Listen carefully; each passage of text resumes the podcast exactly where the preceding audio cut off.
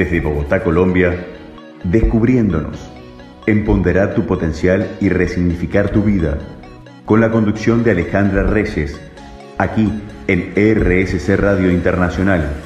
Escucha cosas buenas. Buenas noches para todos y para todas.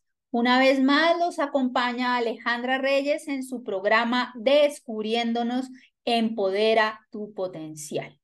Y hoy tenemos una invitada muy especial, Tatiana Pérez, que nos viene a contar una historia inspiradora sobre resiliencia y hacer los sueños realidad. Bienvenida, Tati, ¿cómo estás? Hola, Aleja, muchas gracias por invitarme a tu programa. Muy feliz eh, de poder compartir contigo y con todos tus oyentes. Bueno, Tati, para empezar, me gustaría que te presentaras. Bueno, yo me llamo Tatiana Pérez, soy bogotana, eh, nací en el año 74, tengo 49 años, eh, soy odontóloga de profesión, tengo una especialidad en odontología forense y pues esta ha sido mi pasión toda la vida, siempre me ha gustado toda la parte de investigación criminal, investigación forense, entonces, bueno, pues he podido eh, realizar este sueño gracias a Dios. Y bueno, tengo mi familia eh, conformada por mi esposo y mi hija. Y también pues mis padres que ya fallecieron y un hermano mayor. Bueno, Tati, y a mí como de abrebocas, me gustaría preguntarte de dónde salió esa pasión que para mí es un poco extraña de este gusto por todos estos temas forenses, que nos cuentes esa historia que a mí aún me llama la atención.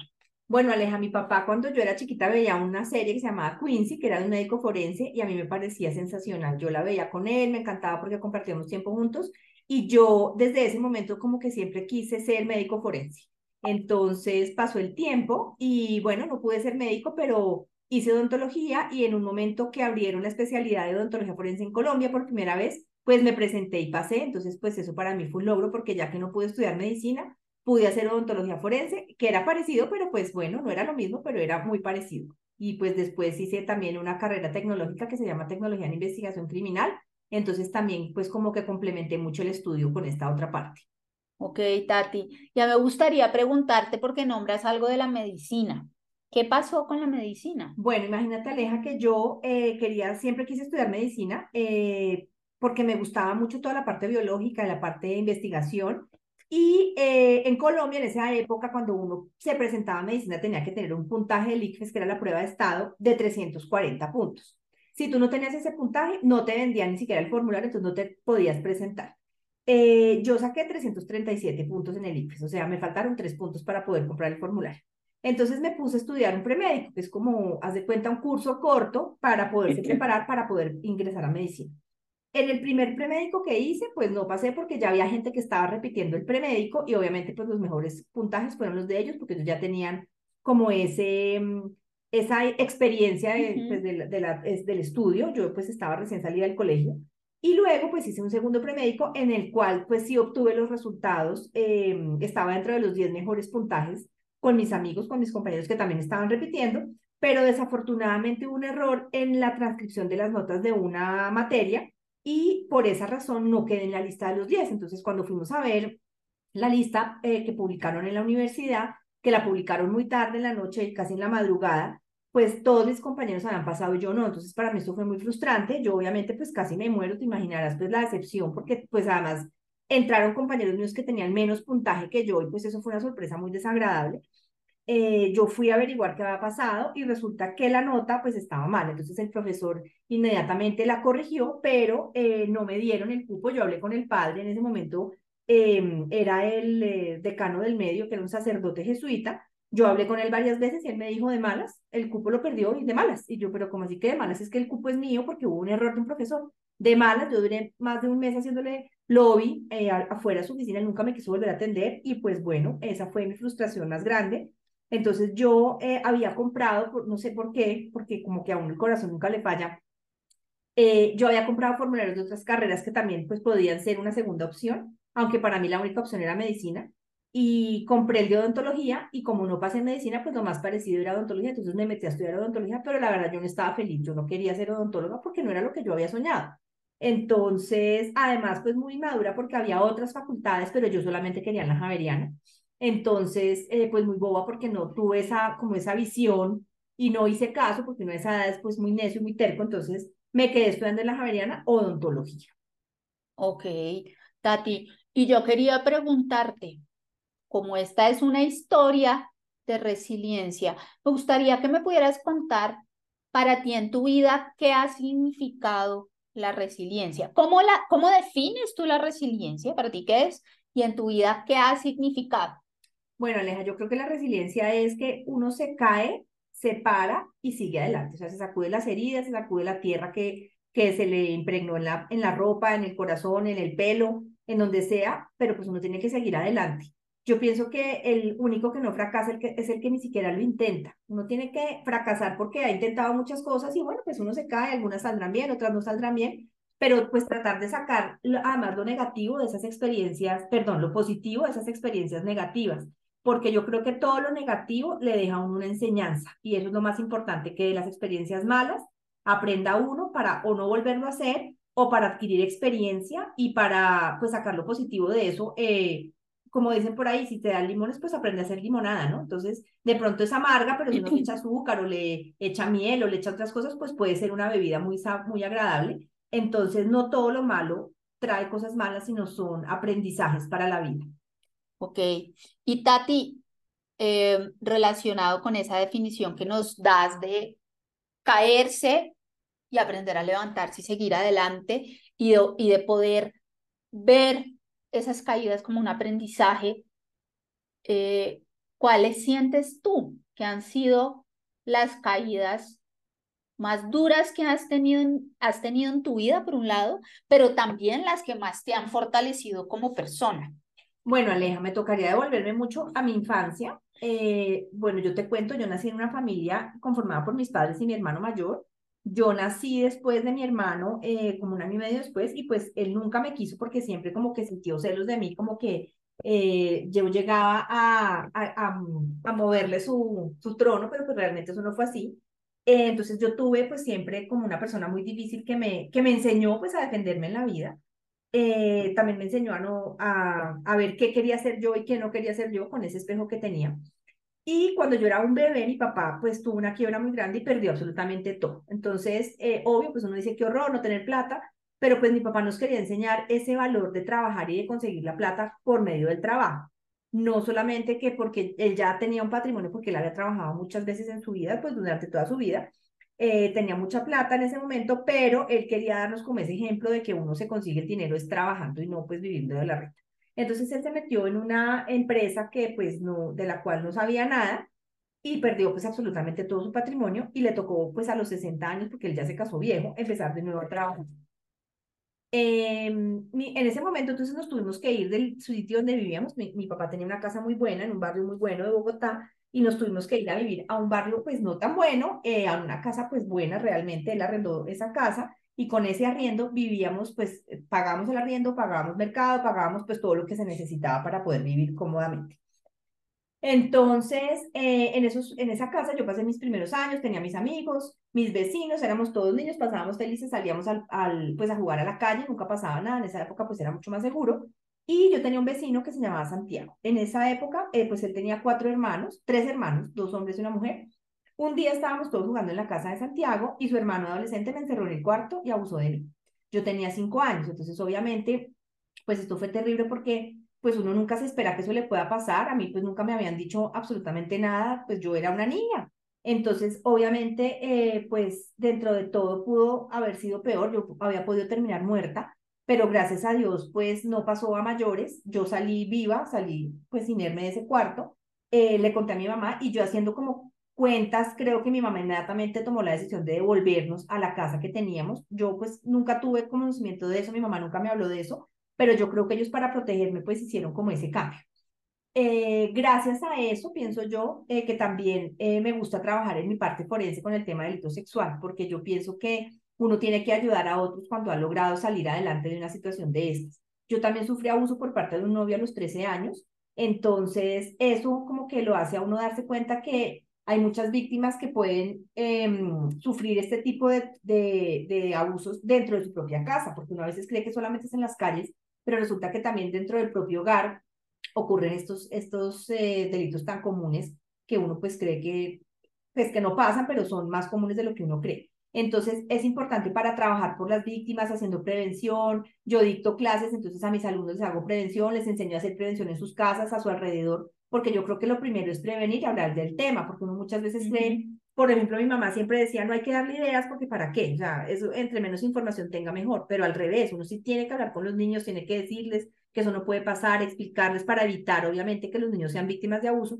porque desafortunadamente el abusador con los niños, que realmente es una persona de confianza, entonces, pues maneja este tema del silencio, del secreto, y eso pues no puede pasar. Si nosotros le damos herramientas a los niños para que cuenten eso que los hace sentir mal por parte de una persona cercana, pues ellos van a poder contar y de esa manera eh, cortamos el abuso y no lo prolongamos con el silencio que es cómplice de esto.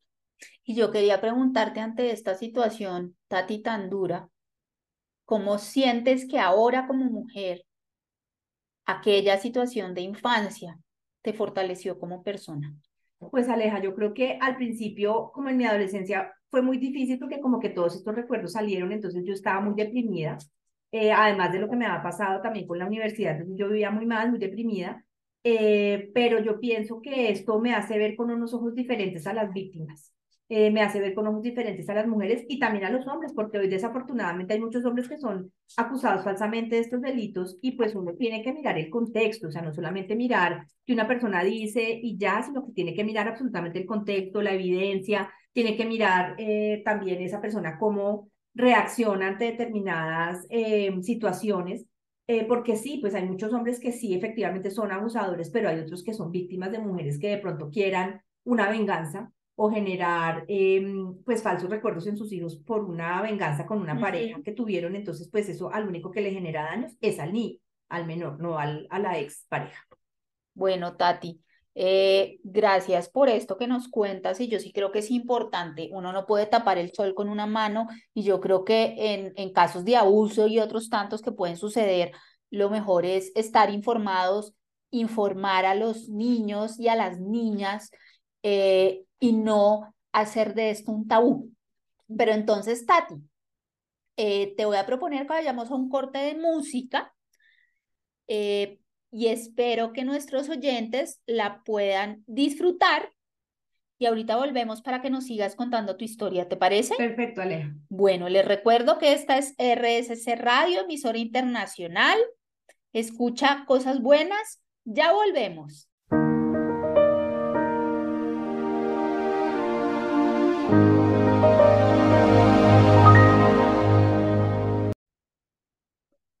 Volviendo de este corte, vamos a seguir con la historia inspiradora de resiliencia y de hacer los sueños realidad de Tatiana, como yo cariñosamente la llamo Tati. Recuerden que este es nuestro programa Descubriéndonos, Empodera tu potencial.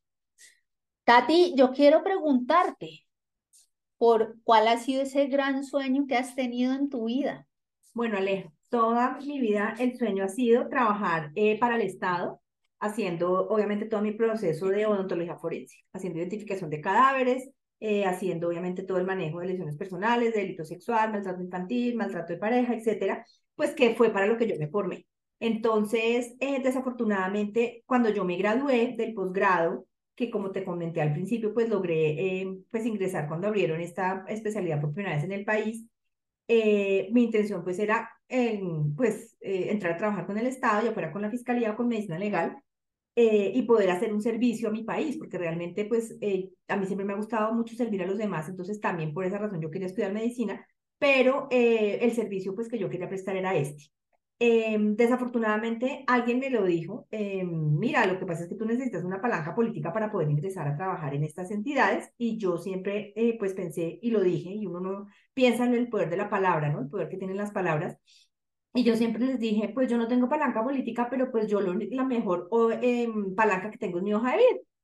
Eso fue lo que les dije en ese momento. Entonces, obviamente, pues cuando empecé a pasar mis hojas de vida, pues no entraba porque obviamente no tenía palanca.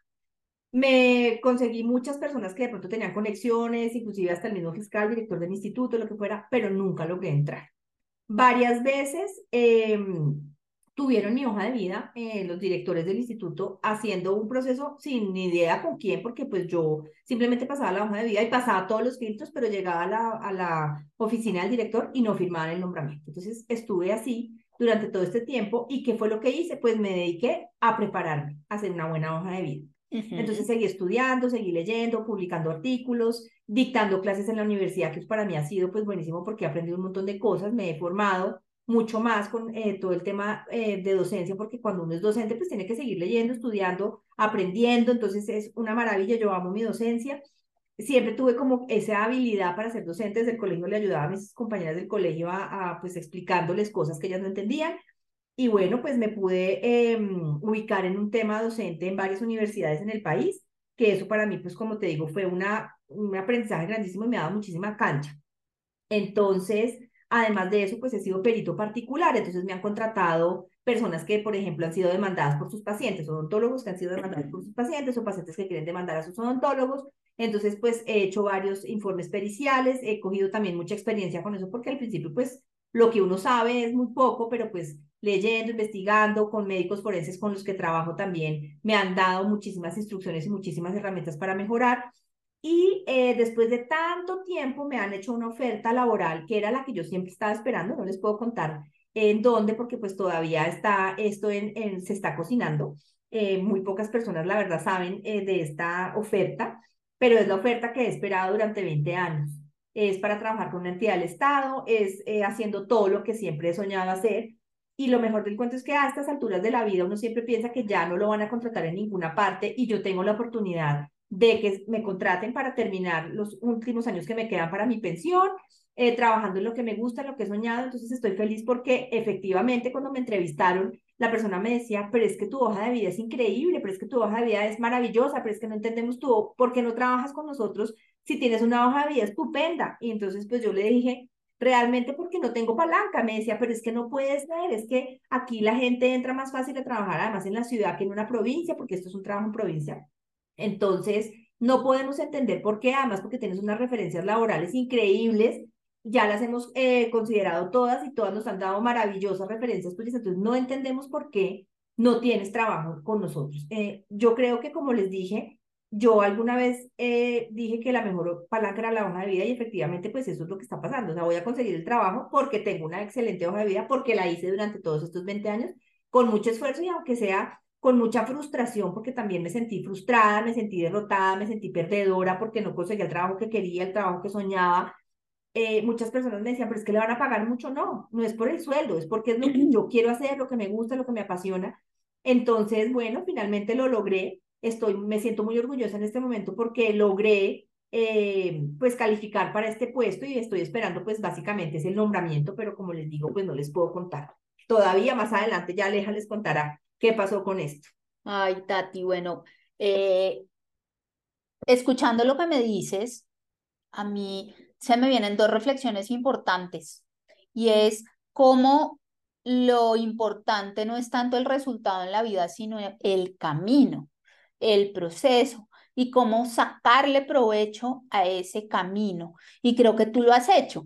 Y yo ahorita estaba pensando, cuando tú estabas contando ese gran sueño que has cumplido, a mi danza me vino a la cabeza eh, que yo no me he dado cuenta, que yo creo que también estoy logrando un gran, un, gran sueño que he tenido y es eh, que a mí, eh, bueno, yo he trabajado en educación me encanta trabajar en educación. Yo he tenido una mezcla de trabajo como entre educación y, y lo social. Y hace un par de años se me ocurrió una idea que siempre me había sonado, pero no me sentía capaz. Y fue, quiero montar mi consulta. Y yo me acuerdo cuando yo empecé a contarle a la gente, me hacían ojos así como cuadrados, como de plato, llamamos acá en Bogotá, así como, ¿no? Y eh, recuerdo que eh, las personas me decían, pero ¿qué tiene que ver esto? Pues yo soy psicóloga, ¿qué tiene que ver esto con educación y por qué quieres? Y dije, yo quiero complementar. Y pues estudié, porque igual que tú, soy una ñoña, acá también en Colombia le decimos ñoñas o nerdos a los que nos gusta estudiar, lo digo como algo bueno. Yo soy súper curiosa, Tati también, y yo creo que por eso la vida nos ha unido.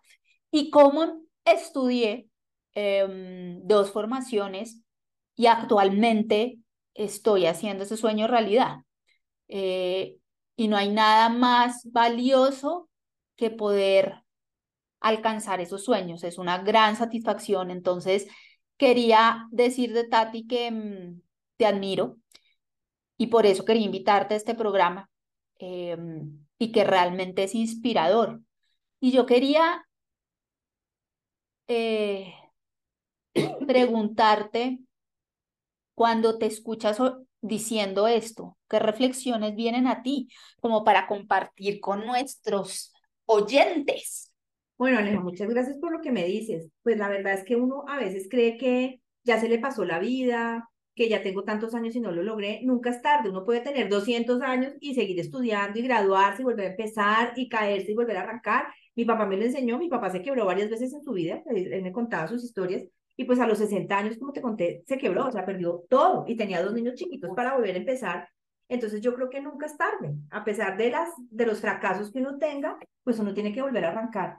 Eh, que cuando uno está en el hueco más grande uno nunca ve luz, pero mi papá también decía em, que cuando más oscura está la noche más pronto va a amanecer. Entonces yo creo que no perder nunca la esperanza, no perder nunca la fe. Yo soy muy católica y siempre tengo como mucha fe en Dios, como que para mí ha sido muy especial porque en los momentos que he estado más mal, que yo también me alejé mucho de Dios, eh, en esos momentos donde estuve más mal, Él siempre estuvo ahí. Yo me di cuenta que nunca me había abandonado y siempre eh, pues estaba ahí para proveerme todo. A mí no me ha faltado nada a pesar de las dificultades, a pesar de que a veces las situaciones son difíciles, eh, pero siempre hay alguien, él siempre le manda unos ángeles en los amigos, en, en las personas que están alrededor. Y yo pienso que uno tiene que aprovechar esas oportunidades que él le manda. Eh, las personas que están ahí a veces, y lo vi también cuando mi papá se quebró, mi mamá me contaba muchas historias que gente que ella nunca se esperó, les dio la mano, un mercado, o sea, cosas que uno dice, oye, ¿en serio esto pasa? Y sí, la gente en medio de todo, a pesar de tantas cosas que vemos alrededor, hay mucha gente que todavía es muy buena y que tiene muy buen corazón. Y yo pienso que esos son ángeles que le manda a uno Dios para que lo ayuden, lo apoyen en los momentos difíciles. Tú, Aleja, me ayudaste a salir de un hueco en el que yo estuve mucho tiempo, eh, también por una pérdida muy grande que tuve, porque tuve eh, un novio que quise mucho que lo mataron y a los cuatro meses se murió mi papá, entonces yo entré en una depresión terrible y era la peor compañía, tú lo recordarás, y tú estuviste conmigo en esa época, me apoyaste y te aguantaste mi, mi tristeza y mi llanto y mi depresión y me ayudaste a salir del hueco. Entonces yo pienso que eh, uno no puede perder nunca la esperanza, uno puede perder todo menos la esperanza. Sí, Tati. Yo pienso que, y pensando en lo que hablabas de Dios, eh, tú, por ejemplo, que eres católica, pero no importa, creo yo, la creencia. Lo importante es tener fe. Es más, si alguien no cree en Dios, es tener esperanza y tener fe, ¿no? Eh, como ese sentido de posibilidad, que a mí me parece muy linda esta, esta, esta palabra. Em, y, y, yo creo que la depresión es cuando uno deja de tener esperanza y deja de tener fe. Y entiendo lo que me dices, Tati, porque pues eh, como tú, yo también, y tú lo sabes, yo también sufrí de, de depresión y creo que uno también de eso sale fortalecido. Pero estamos hablando acá eh, muy profundamente y espero que para ustedes sea igual de enriquecedor como para nosotros. Vamos a ir un corte. Eh, espero lo disfruten. Ya volvemos. Esta es RSC Radio. Escucha cosas nuevas, buenas y este es su programa Descubriéndonos. Ya volvemos.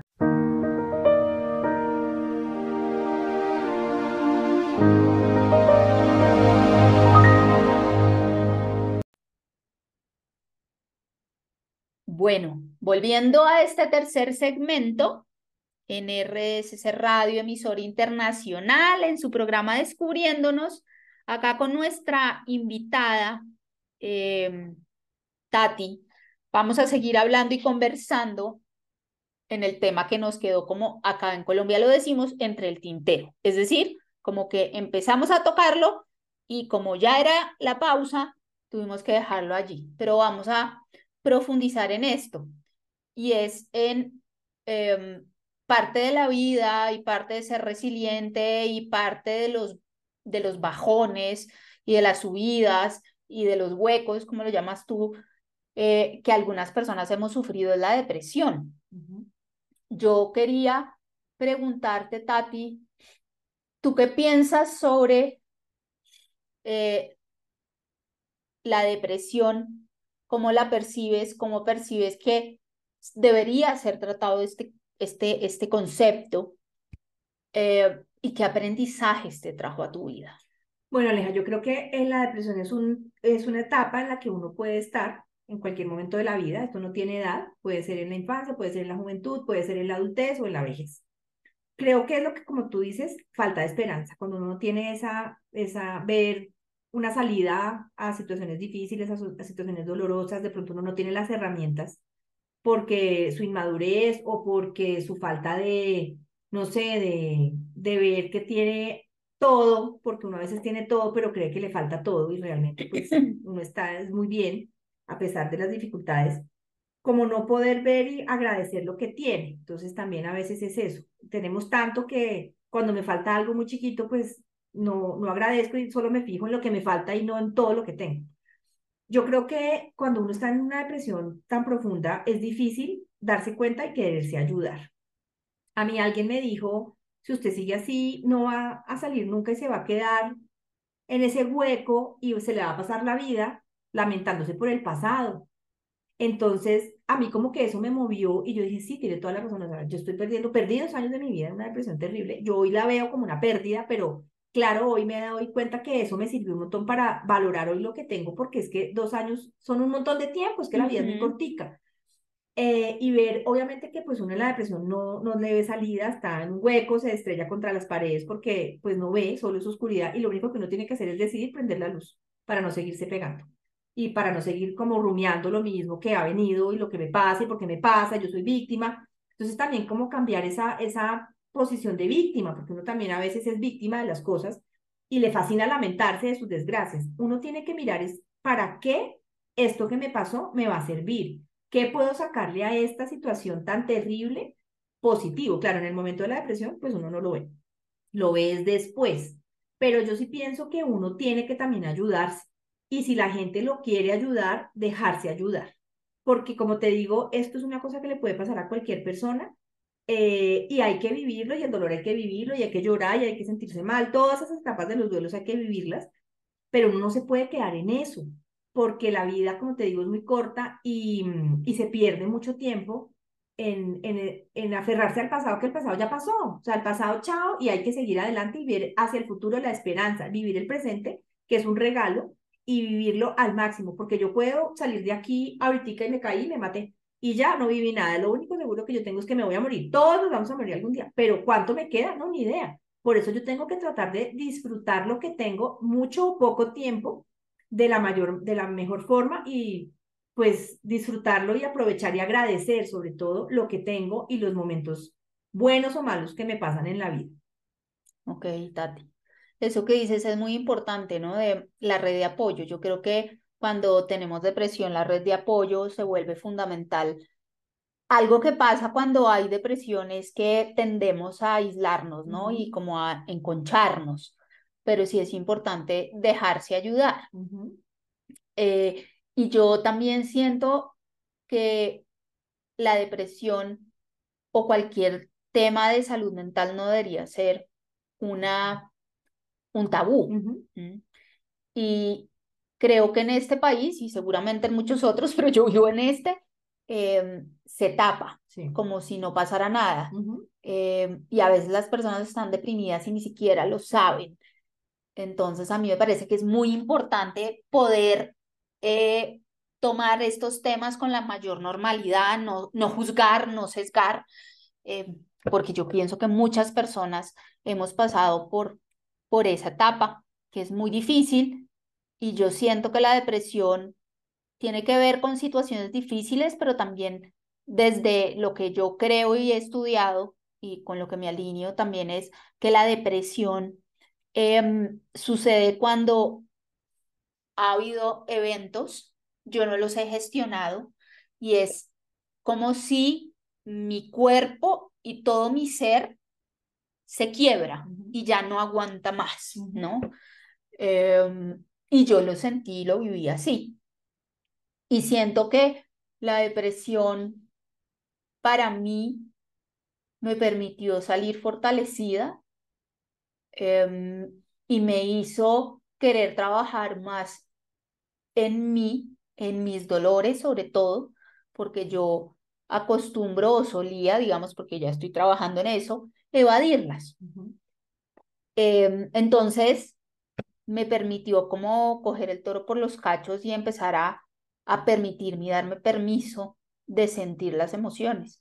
Y las emociones no son ni negativas ni positivas, simplemente son. Pero a veces eh, no, esta sociedad no, no nos permite tener el espacio para sentir miedo, sentir rabia, sentir tristeza, ¿no? Tienes que estar bien, todo va a estar bien. También es importante sentirlas, no quedarse magullando ni machacando, pero a veces es muy difícil salir de una depresión. Hay personas que pueden pasar años y les cuesta montones y pueden esforzarse y, y no lo logran.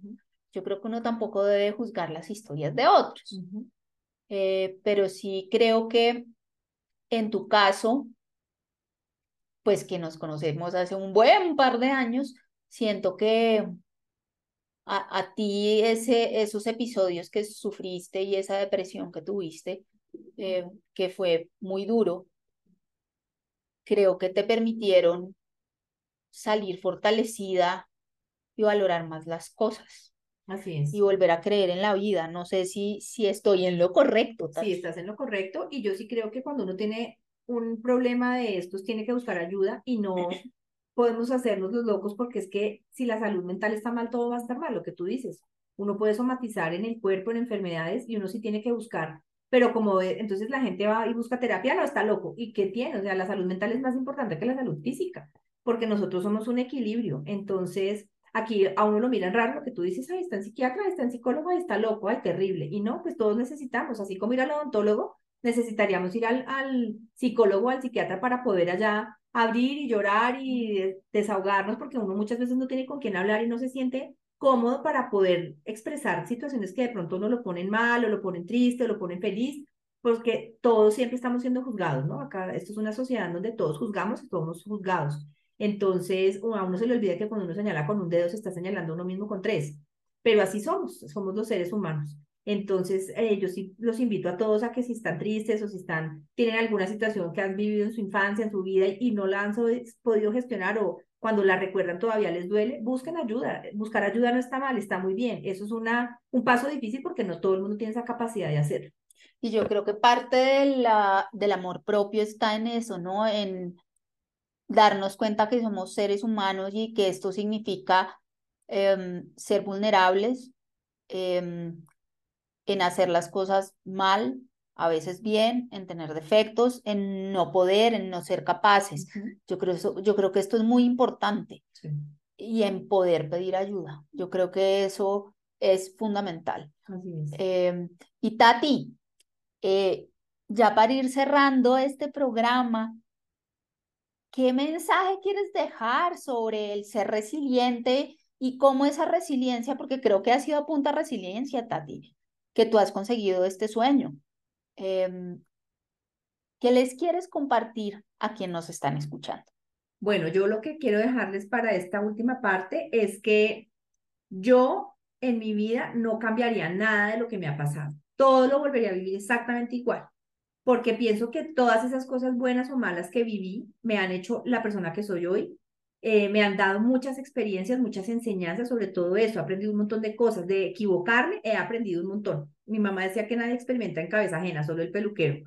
Pero uno cuando tiene la experiencia, si uno le diga, no meta el dedo en el enchufe, no meta el dedo en el enchufe, hasta que uno no lo mete y le coge la corriente, pues uno no aprende. Así somos los seres humanos, somos necios, somos tercos y tenemos que aprender de la experiencia. Yo agradezco todo lo que me ha pasado porque, pues como te decía, gracias al abuso que yo sufrí en mi infancia, hoy soy forense, trabajo para eso, para evitar que eso siga pasando, por lo menos para tratar de prevenirlo. Eh, agradezco todo lo que he tenido a pesar de las dificultades con mi familia, pues es mía, es mi familia, es mi refugio, mi sitio seguro. Eh, agradezco todo lo que tengo, eh, lo que he perdido también lo agradezco porque todo pasa por alguna razón, todo se da en el momento que se tiene que dar. A veces uno quiere que las cosas sean ya, hoy en día, pues todos estamos acostumbrados a esa inmediatez, ¿no? Que queremos todo para ya, ya, ya, ya. Y pues a veces uno le toca tener paciencia porque de pronto uno no está listo, no tiene la experiencia, la capacidad, el conocimiento para recibir lo que tiene que recibir. De pronto si yo hubiera tenido este trabajo hace 20 años cuando empecé, pues me hubiera estrellado muchas veces, me ha podido meter en líos judiciales porque pues es un trabajo que tiene pues de todas formas un tema disciplinario complicado, pero yo creo que todo se da en el momento que se tiene que dar, no antes ni después. Entonces, que, que se queden con eso, que todo pasa en el momento justo, que la vida, el, la naturaleza, como llamen ustedes ese ser superior, si es que creen en algo, la energía, el universo, Dios eh, les da las cosas en el momento justo, nunca antes ni nunca después, y siempre eh, hay como, ah, como dicen también al que le van a darle guarda. Entonces nunca pierdan la fe, nunca pierdan la esperanza, eso es lo último que uno puede perder. Pueden perder todo menos eso. Tati, muchas gracias por tu generosidad compartiendo tu historia y yo estoy de acuerdo. Em, hay que aprender a ser resilientes, a luchar por lo que queremos, a luchar en el buen sentido, ¿no? Eh, en no perder esa fe y mientras tanto creo en disfrutar el camino, ¿no? Que es la vida. Así es. Entonces, espero, queridos oyentes, que hayan disfrutado de esta conversación y este programa como yo lo hice. Me, nos despedimos, se pasó volando el tiempo em, y recuerden que esta es CRS, Radio, emisor internacional y que este es mm, su programa Descubriéndonos. Tati, antes de cerrar, ¿te gustaría de pronto si quieres compartir alguna red social por si alguien quiere eh, pues tengo mi Instagram, pero la verdad es que no lo uso mucho, y mi Facebook, pero la verdad es que no me lo sé. Si quieres, te los mando, Aleja, para que tú los compartas después con tus oyentes. Perfecto, perfecto. Entonces, em, si alguien quiere contactar a Tati, por ahora les voy a compartir mi Instagram, que es alejandra.reyesl. Allí me pueden escribir. Y pues eh, les deseo una feliz noche. Nos vemos dentro de ocho días y espero que estén muy bien. Buenas noches y hasta luego. Desde Bogotá, Colombia, descubriéndonos, empoderar tu potencial y resignificar tu vida, con la conducción de Alejandra Reyes, aquí en RSC Radio Internacional. Escucha cosas buenas.